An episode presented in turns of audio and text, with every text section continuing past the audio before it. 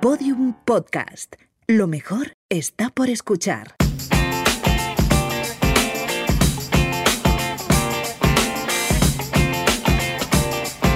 Mañana empiezo. Temporada 5.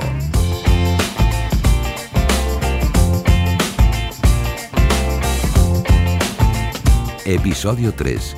¿Eres capaz de adaptarte a los cambios? El poder de la resiliencia.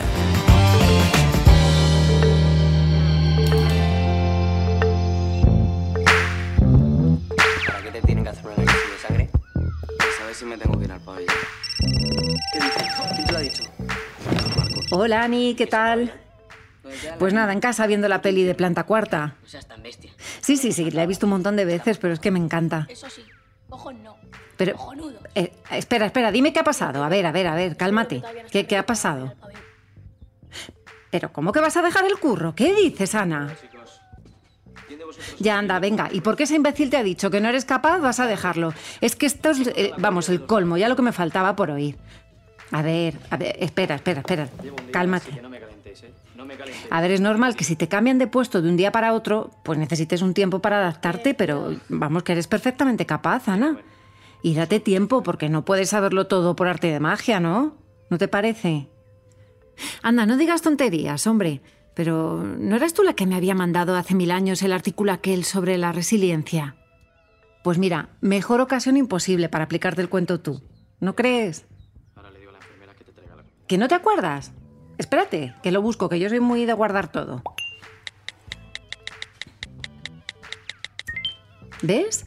Mira, cómo se enfrenta la gente a las situaciones difíciles. ¿Qué es aquello que nos permite adaptarnos a situaciones traumáticas como la pérdida de un ser querido, un trabajo o incluso cuando nos anuncian que tenemos una enfermedad grave? La respuesta a por qué nos adaptamos se llama resiliencia. Y Ana, que esto traumático no es.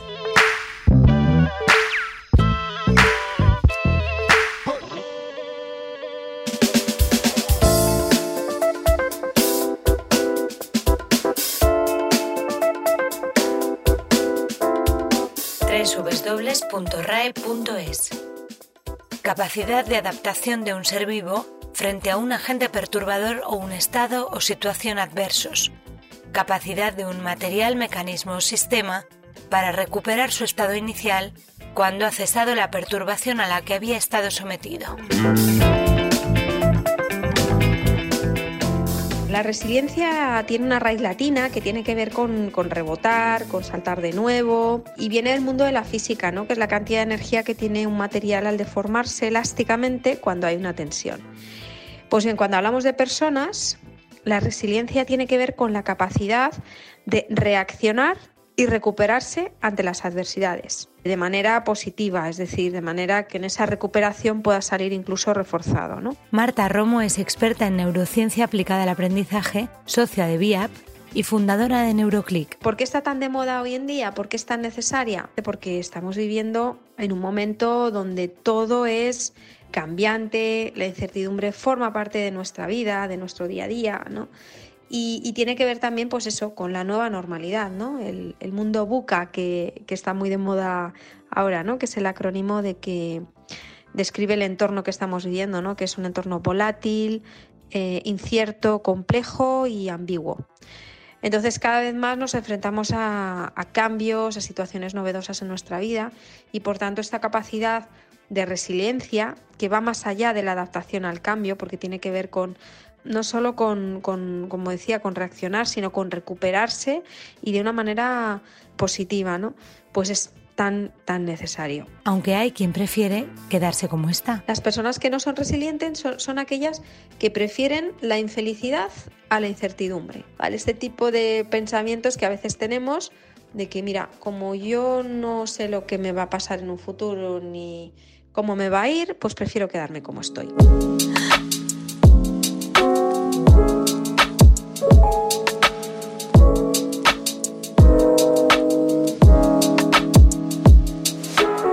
La resiliencia nos puede ayudar a afrontar cambios en diferentes ámbitos. Uno de ellos es el trabajo.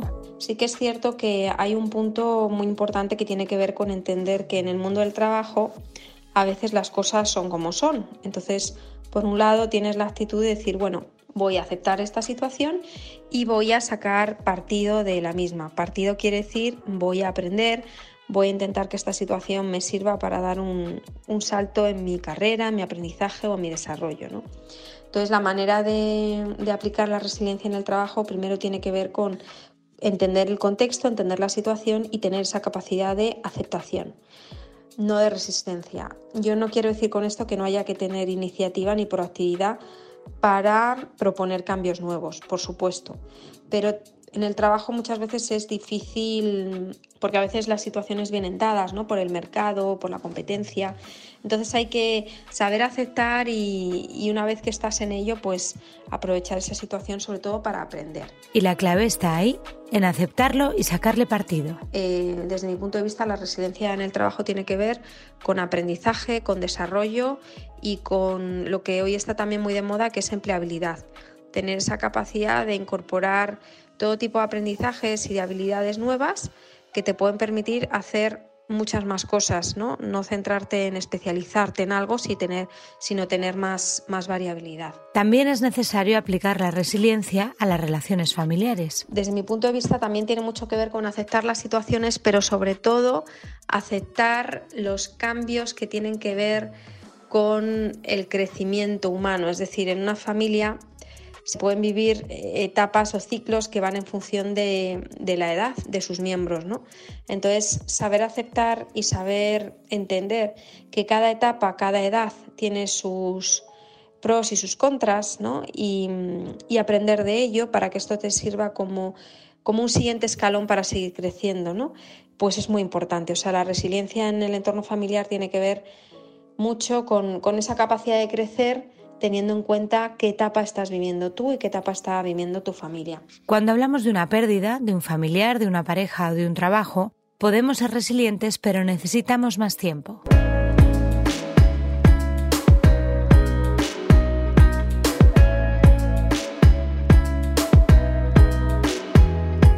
Fase 1. Entonces ahí es muy importante entender cómo funcionan estas curvas del cambio, estas curvas del, duelo, ¿no? Y que siempre comienzan con, con un shock, ¿no? Con una situación inesperada y lo que provoca en nosotros es una negación, el decir esto no me lo puedo creer, no puede ser, no ha sucedido, no quiero que suceda, ¿no? Hay un, un fenómeno que tiene que ver con la negación, ¿no? Y es el que todavía no me lo puedo creer, no me ha dado tiempo a procesarlo, ¿no? Fase 2. Una vez que ya hemos conseguido aceptar de alguna manera que esa situación es así y que no hay vuelta atrás, es decir, que ha habido una pérdida, la siguiente fase natural que necesita todo ser humano, por cómo estamos hechos, es la fase del miedo. ¿no? Ahí es cuando la persona deja el pasado y se va al futuro y empieza a imaginarse cómo va a ser la vida sin esa persona que ha perdido, sin ese trabajo eh, del que le han despedido o sin esa relación. Y ahí es cuando normalmente cuando nos vamos al pasado, al, futuro, perdón, tendemos a ponernos en lo peor.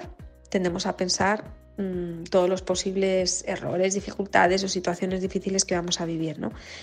Y bien, aquí lo que hay que hacer es entender de nuevo cómo es nuestro pensamiento, apelar a lo que comentaba antes, ¿no? De ese pensamiento temporal, concreto y cambiante y intentar responder esos miedos que, nos acontecen, ¿no? Mirar al miedo a la cara y ser intrépidos. Fase 3. Después del miedo viviríamos la fase que llamamos de desierto, que es cuando la persona ya contacta con, el presente, con la realidad y se siente cansada por todo lo que ha vivido anteriormente, que es muy desgastante, eh, se siente que no tiene recursos personales, que no sabe cómo lo va a hacer, eh, y ahí es donde va a necesitar buscar apoyos y cuidarse y descansar. ¿no? Y poco a poco, en esa fase de desierto, si vamos dando pequeños pasos, ¿no? En plan, oye, solo por hoy voy a hacer esto, solo por hoy me voy a proponer esto, solo por hoy, solo por hoy, ¿no? Poco a poco conseguimos habituarnos, ¿no? Generar nuevos hábitos en esa situación de pérdida y conseguimos avanzar con, con nuestra vida, ¿no? Entonces en estas situaciones de pérdida también podemos ser resilientes, pero necesitamos un poquito más de tiempo.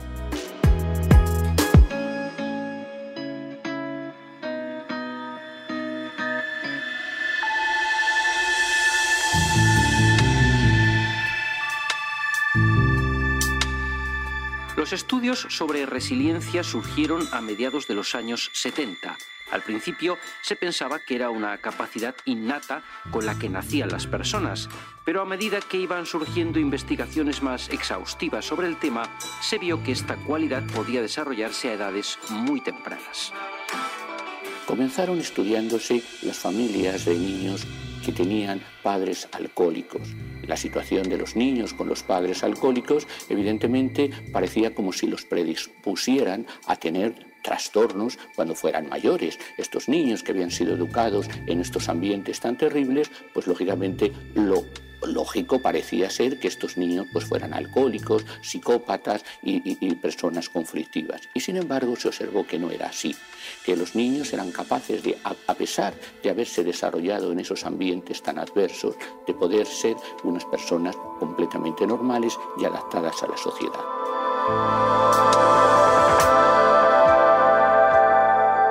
En el canal de YouTube de la UNED encontramos esta explicación a la resiliencia por parte de José Luis Medina Amor, doctor en medicina y especialista en psiquiatría.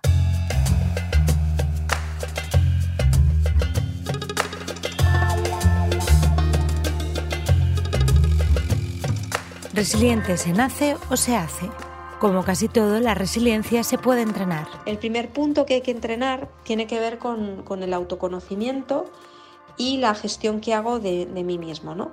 Conocerme bien y desde esta conciencia elegir qué pensamientos alimento, qué emociones alimento, qué acciones voy a llevar a cabo, si son de calidad, si me van a ayudar a conseguir mi objetivo o me van a perjudicar. Es decir, tomar conciencia de la capacidad que tenemos de elegir en cada momento. Yo muchas veces en las conferencias hago una pequeña broma ¿no? y le pido a la gente que se ponga de pie y les pregunto por qué se han levantado, ¿no? Y todo el mundo siempre dice lo mismo, pues porque tú nos lo has pedido, ¿no? O porque se han levantado los demás. Y al final lo que les digo es que no se han dado cuenta que realmente se han levantado porque han dado una orden a sus neuronas motoras para que activen su organismo y se ponga de pie, ¿no? Por tanto, todo siempre parte de una decisión, de una elección y de una orden que damos nosotros, ¿no? Entonces, tomar conciencia de esta libertad y esta responsabilidad que tenemos en nuestro día a día nos va a ayudar a entrenarnos muchísimo para ser más resilientes. La responsabilidad. Otro ingrediente importante para entrenar la resiliencia es entrenar nuestra responsabilidad, que tiene que ver con asumir nuestro papel eh, como protagonistas en todo lo que hacemos. Y no tiene que ver con buscar culpables ni sentirme culpable de todo lo que me sucede, no, no, no, no. Es asumir la responsabilidad de lo que hago y por tanto cuando me equivoco asumo también la responsabilidad, pero aprendo de ello. El compromiso con la vida. Un tercer punto que tiene bueno, mucha importancia también para, ser más resiliente es eh, el estar comprometidos con la vida. Intentar vivir apasionadamente, intensamente. Eh, es decir, pensar en estas situaciones que, que afrontamos en el día a día como retos, ¿no? Y decir, oye, quiero vivirlo, quiero asumirlo, quiero implicarme, ¿no? Esto tiene que ver con pensar en el futuro, con imaginar, con soñar, con poner nuestra atención en aquellas cosas que queremos conseguir y también con tener esperanza en que lo puedo conseguir y que, y que está en mi mano, ¿no? Ese compromiso de decir, bueno, voy a formar parte yo también de lo que, de lo que va a ser mi vida, ¿no? Voy a imaginar las cosas que quiero, voy a poner atención ahí y voy a, a trabajar ahí con, todo el foco, ¿no? Con todo mi. con toda la carne en el asador, ¿no?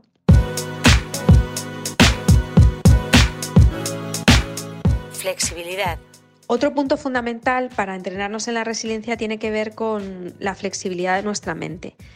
Es decir, con ser capaces de, de tener respuestas alternativas, pensar fuera de la caja, opciones.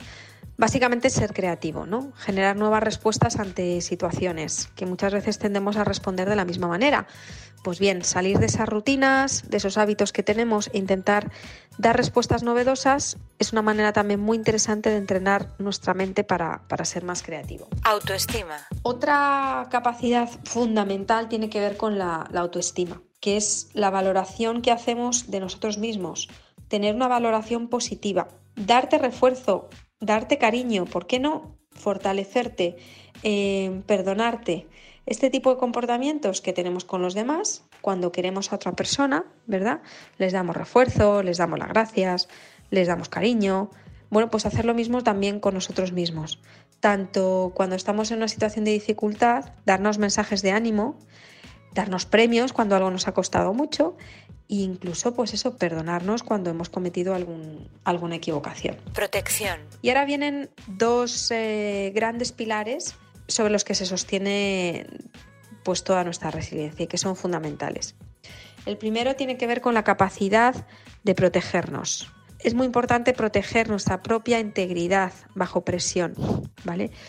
Ser resiliente no quiere decir que tengo que pasar por cualquier cosa y dejarme hacer o dejarme o humillarme o no, tiene que ver con saber estar en tu sitio y saber también cuando hay una situación en la que no quieres participar, en la que no tiene que ver contigo, en la que no vas a crecer o que no tiene que ver con tus motivaciones o con tus sueños, ¿no?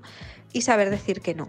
Esto también nos entrena para ser más resilientes. Y esa capacidad de protegernos también va a ayudarnos a reforzar nuestra estima, a reforzar nuestra percepción de que, bueno, pues que nos gestionamos a nosotros mismos y que somos responsables de, nuestros actos. Optimismo. Y por último, el, el optimismo, que es, mm, no es otra cosa que tener un comportamiento positivo a pesar de las circunstancias difíciles. Es decir, intentar alimentar en nuestro día a día emociones positivas, ¿no? como, como la, alegría, la ilusión, eh, la paz, ¿por qué no, no? Buscar entornos, buscar personas que alimenten este tipo de, emociones en nosotros, porque todo se contagia. E intentar persistir a pesar de las dificultades, que eso es el, el, el optimismo, ¿no?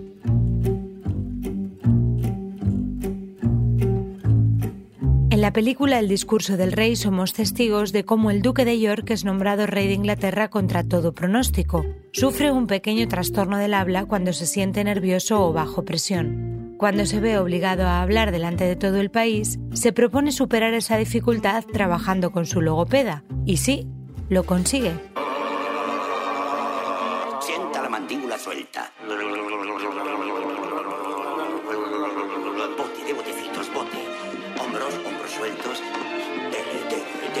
Ahora suelto.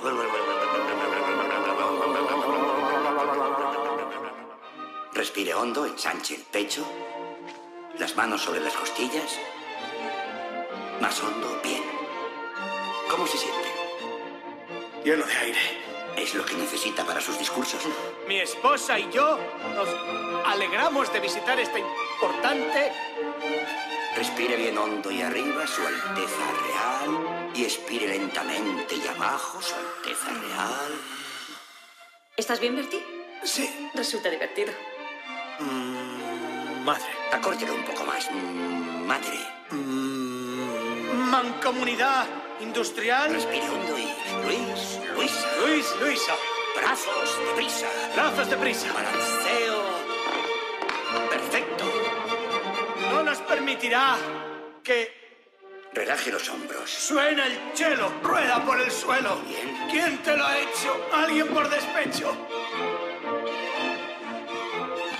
Olvide rápido, Bertie. Vamos.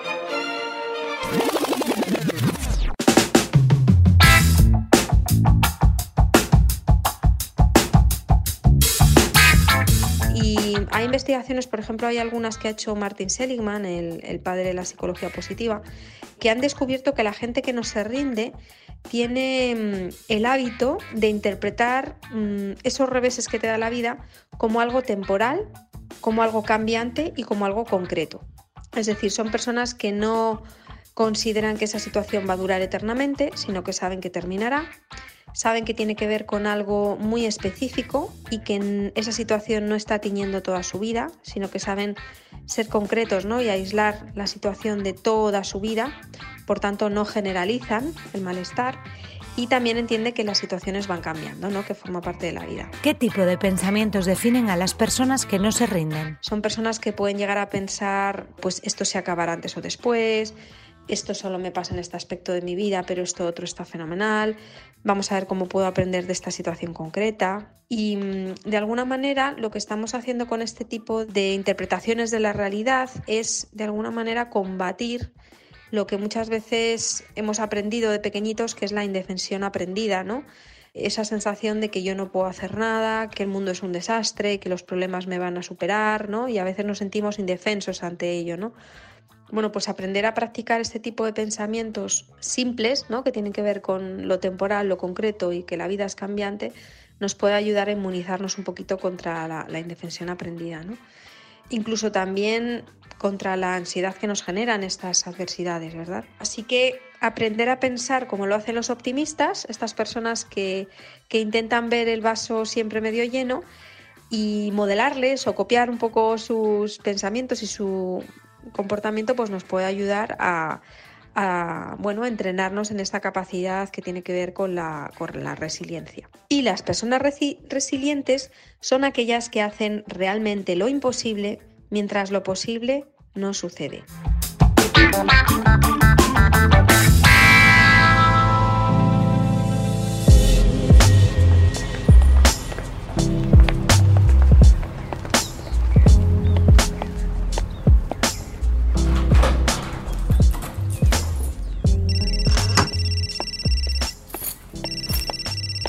Hola Ana, ¿qué tal vas? Cuéntame.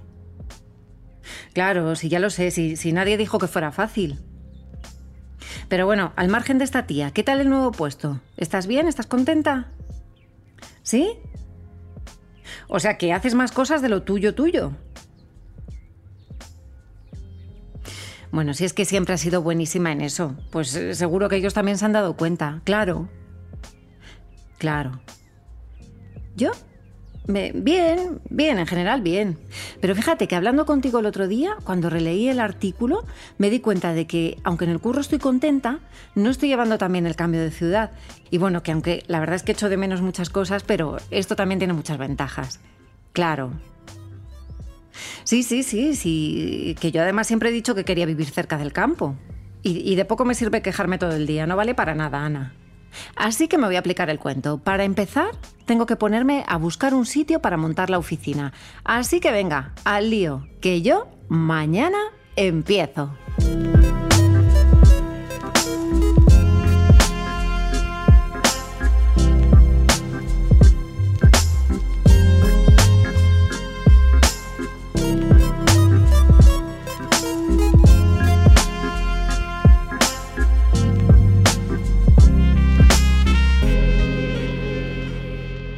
Los episodios y contenidos adicionales en podiumpodcast.com y en nuestra aplicación disponible para dispositivos iOS y Android.